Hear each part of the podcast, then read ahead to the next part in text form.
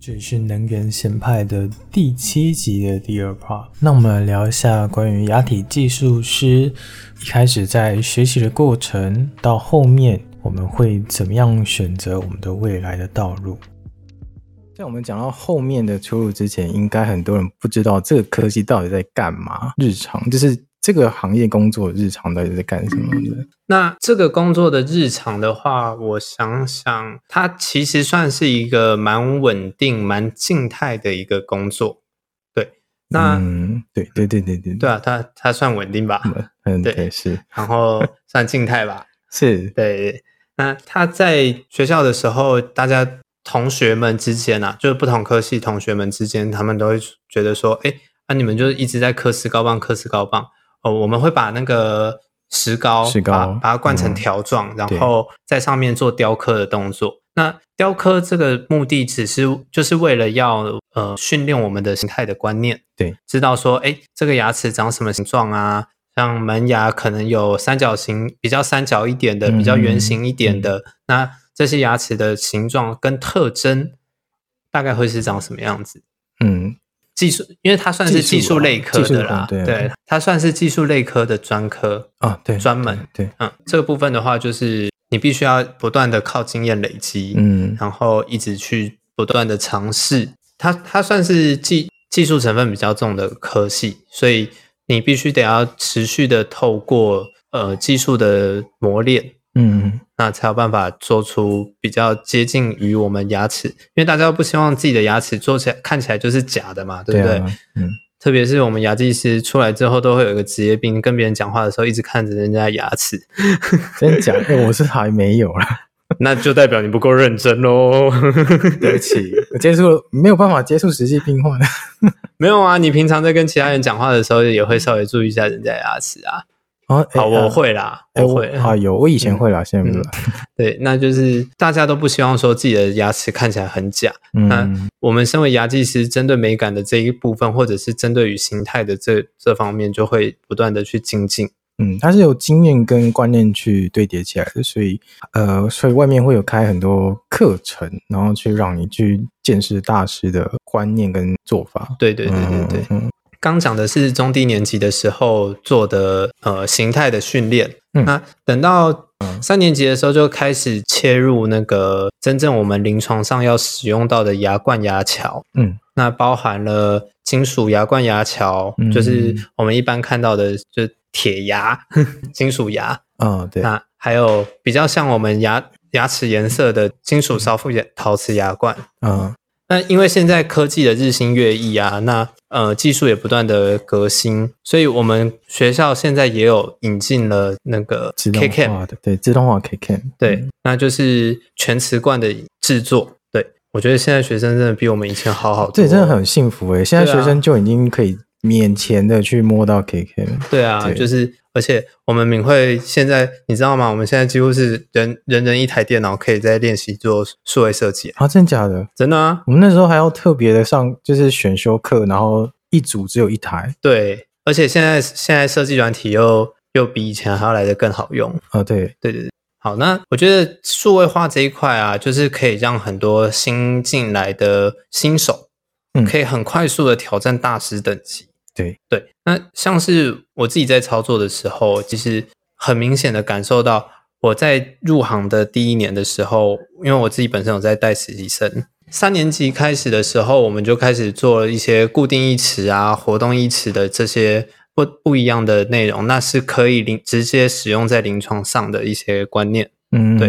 然后像我自己本身在选选择的时候，我比较专精于在固定义词，那活动义词其实就是可以拆下来的那一种，嗯，对，就是俗俗称就是的老人老人假假牙对对对对。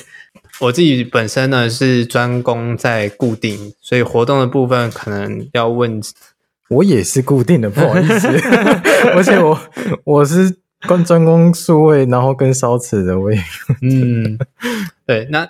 其实做做活动要做的精密的真的很害。其实我们在在做假牙，其实有点像逆向工程。嗯那我们就是先把从嘴巴把模型印出来，嗯，然后灌灌入石膏，那出来的就是一个跟口内几乎是一模一样的状态。嗯，好，然后我们在这个模型上面呢，在做牙齿的雕刻、嗯验附。嗯，那通常使用的使用的材质材是料蜡，蜡，对，那我们这个蜡呢，它就可以用一个耐火膜把它包起来，哦对，然后之后把它溶掉，变成一个空腔，然后再灌金属进去对，就也就是我们的铸造，嗯那就可以出来的是我们要的呃金属。嗯嗯，对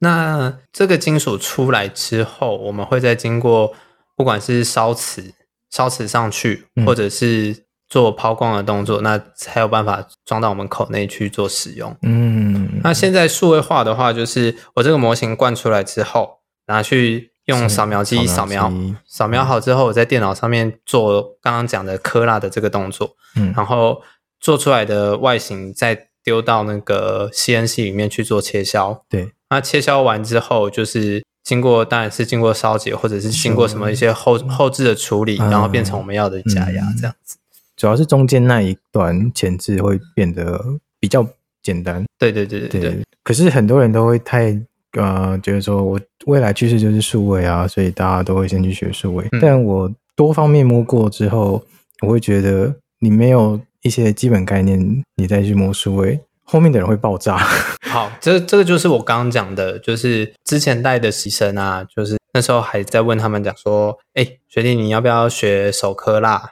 因为以前都是手科嘛，没有对啊电脑设计。对那后来我就问他说，哎、你要不要学手科啦？学长教你科全口的啦。嗯然后第第一个学弟就说好，嗯，隔了一个学期再来下一批的学弟的时候，学学弟就说，嗯，我考虑一下，如果有空的话我就学。然后到第三届，我带着第三梯的牺牲的时候，他就说我干嘛学手科啦，我用电脑设计就好啦。嗯，所以反而是变得，其实电脑设计很快，嗯，然后也很容易上手，嗯，然后你一样可以做出你要的成品。反正简单来说，就是这个行业其实基本上你要不断地去观察跟看，因为它其实要会的观念其实很多面，就是包括了除了你手上模型的逆向工程，怎么把它做成一颗牙齿的样子，然后你还要再去考量是它在病患的口中会是有什么颜色，对，会什么会颜是色，什么形状，还有会不会有其他干扰，因为甚至符不符合他的脸型这样子。对对对对，有很多要去探讨观念的。然后，呃，目前可能新一代的学技师师技师对新一代的技师会慢慢走向很专精的这一块，他们觉得很专精的这一块才是未来的趋势。嗯，我觉得这是蛮好的，是因为像前阵子刚好呃木曜石超完他们有有录一集节目，哦， 对对，真的真是超开心，终于有人录那个东西了。他们去录了呃压体技术师的一天嗯，一日工程，我只能说那个只是冰山一角。他虽然讲了很多流程，那其实都只是冰山一角。其实要做这个专业的部分啊，我在今天录音之前，我一直有在想说，我要怎么把它讲的简单，嗯，让好难啊。真的呃没有那么容易。但是呃，我觉得其实人在社会走，有一技之长总是不会不会太差。那其实我自己本身是一个还蛮喜欢手做的，嗯嗯对嗯嗯，那时不时就是做个羊毛毡啊，或者是一些模型啊，自己制作。等一下你会做羊毛毡？我会，我会。天竺鼠 车车车，车，不知道。对啊，然后那就是做一些小东西啦。那嗯，在我国中的时候，有一个老师，他就跟我讲说：“哎、安姐，你手那么巧，你要不要试试看去读那个牙体技术系嗯嗯？”那时候中台还有收五专的时候，结果我打电话去中台那边问，嗯然后他就说：“我们去年是最后一届的五专的学生，嗯那今年就没有招。”然后我说：“啊，那这样我想要读这个科系怎么办？”然后他就转介绍我去读敏慧，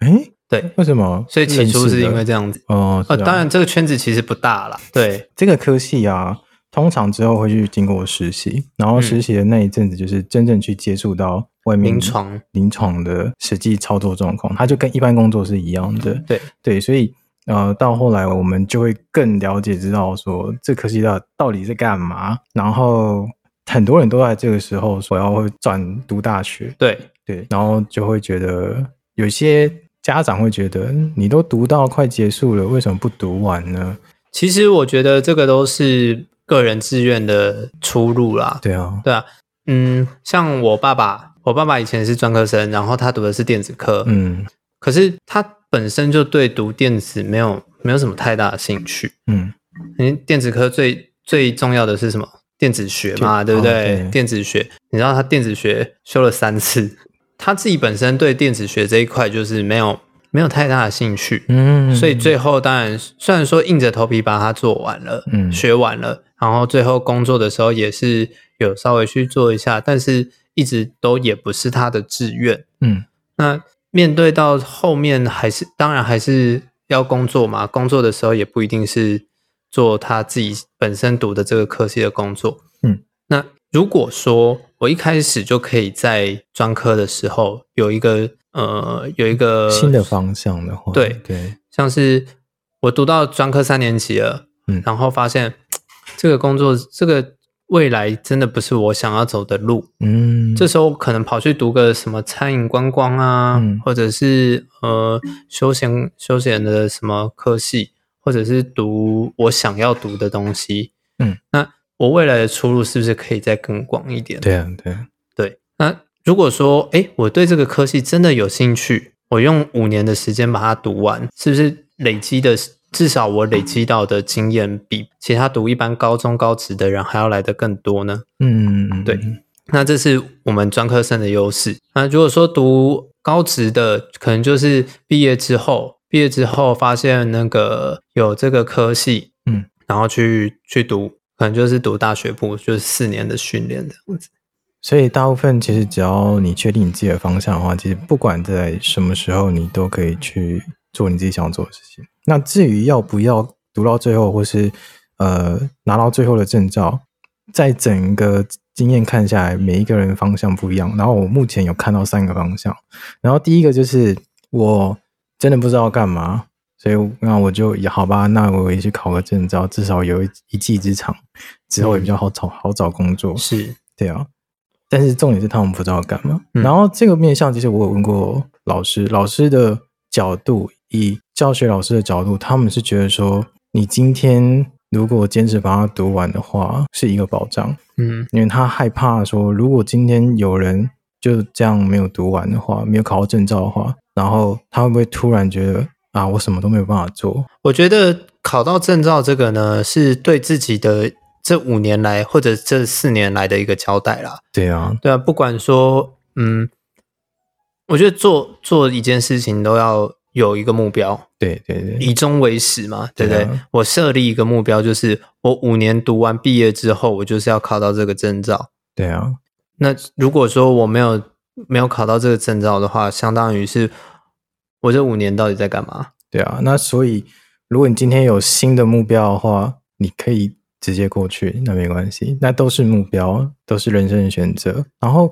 呃，我觉得后面最后面就是毕业出路这一段路，很多人都会有很大的争议，就是你到底要直接就业，还是再继续往上读二级嗯或是研究所？然后之前学生最大最大的那一派讲法就是，他们就讲一个很简单的比喻，就是说，请问你如果是老板的话，你要一个做了两年工作经验的，还是呃有读两年书的？你要用哪一个？乍听之下，大家都会觉得说，那我一定用两年工作经验的啊，嗯，对啊，那这一块的话，嗯我我记得盛伟应该是专科毕业之后就进进职场，对不对？对，但我不是进本科，嗯嗯，OK。对，那我自己的话，我本身是专科毕业之后，我还是去读了牙体技术系的二技，嗯然后读完二技之后，我还去读了牙体技术相关的研究所，就是研究牙体，嗯就是牙技的材料这样子，嗯，牙科材料。嗯，我相当于花了八年的时间在读牙体技术相关的科系。那所以，我想你如果说问我今天为什么要继续升学，那我会给的答案是：今天如果要读书的话，那我为什么不一口气把它读完？哦，是这样，对，那其实我觉得先进职场也不是一件坏事，嗯因为进了职场之后，你会知道说你在学校你想要学到什么。例如说，好，我的研究所的题目是做氧化锆的切削，嗯，可是我就还没有经过职场，我只有在实实习那一段的经验，说，哎，那个 KKM 在切削的路径跟材料大概是长什么样子，然后颜色上会有什么影响，或者是那个切削的速度啊，干嘛的。嗯，可是真正临床上要用到的是哪些的资讯或者是数据，我没有没有一个方向性。嗯所以其实我是觉得二技你可以毕业之后就直接再去读二技，嗯，那研究所的部分的话，我就我就会建议说，哎，你可以多想一想，如果说你未来要研究的目标是跟临床是会有相关的，嗯，那我会建议你要不要先去职场，至少做个半年或一年，然后再回来再读书，嗯，至少有摸过，你知对道真正要什么东西。对对对对对对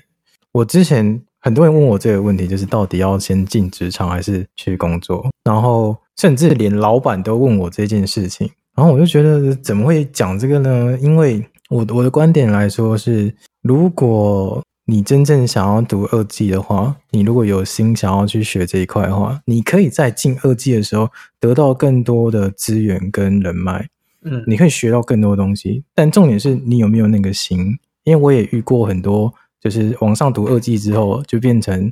我是个自由的大学生， 然后玩了两年，然后废了两年，打了两年的英雄联盟。你在说我同学吗？ 谁？超多了哦！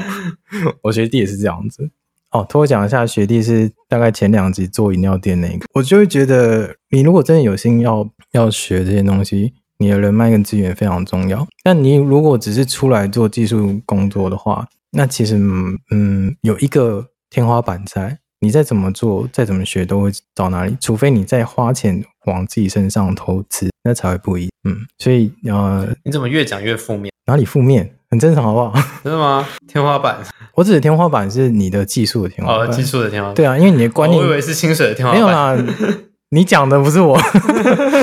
因为因为观念就呃你的 OK 观 OK，这这这一 part 卡对，掉。反正就是因为因为为什么会到天花板，是因为你学习到的观念就只有到那里，是你必须要重新再冲破自己的知识跟观念。对，因为毕竟学校能给你的是一个基本的观念。嗯，非常基本。对，对那至于一些进阶的技术，必须要靠临床上的经验累积，然后还有自己对颜色的敏感度。我觉得这颜色敏感度算是比较比较没有办法用训练的，诶它是有点天生技，对于颜色、哦对于颜色的敏感度。我懂，我懂，我那懂。当然，现在说科技日新月异嘛，我可以用 eLab，就是用数位的方式把它做颜色的一些定位。不过，我觉得如果说你自己肉眼就有办法判别这些颜色的话，对工作的效率来讲是一件加分很多很多的一个利器。而且如果是用肉眼看看，直接或用呃电脑分析来的话，有一个很大差异是，你的肉眼看到的是立体的。是，对，那你就算电脑再厉害，它分析再多面，它还是有一些死角面是看不到的。对。对，所以训练肉眼，我觉得，嗯，好了，这个有点就是比有点天生技啊。对啊。对，讲到这个科系出路到底 O O 不 OK，我真的觉得，我套用我之前老板讲一句话是：牙技不会让你大富大贵，但它会让你很稳定的生活。对啊，对啊，所以嗯，看你们想要怎么选择吧。嗯。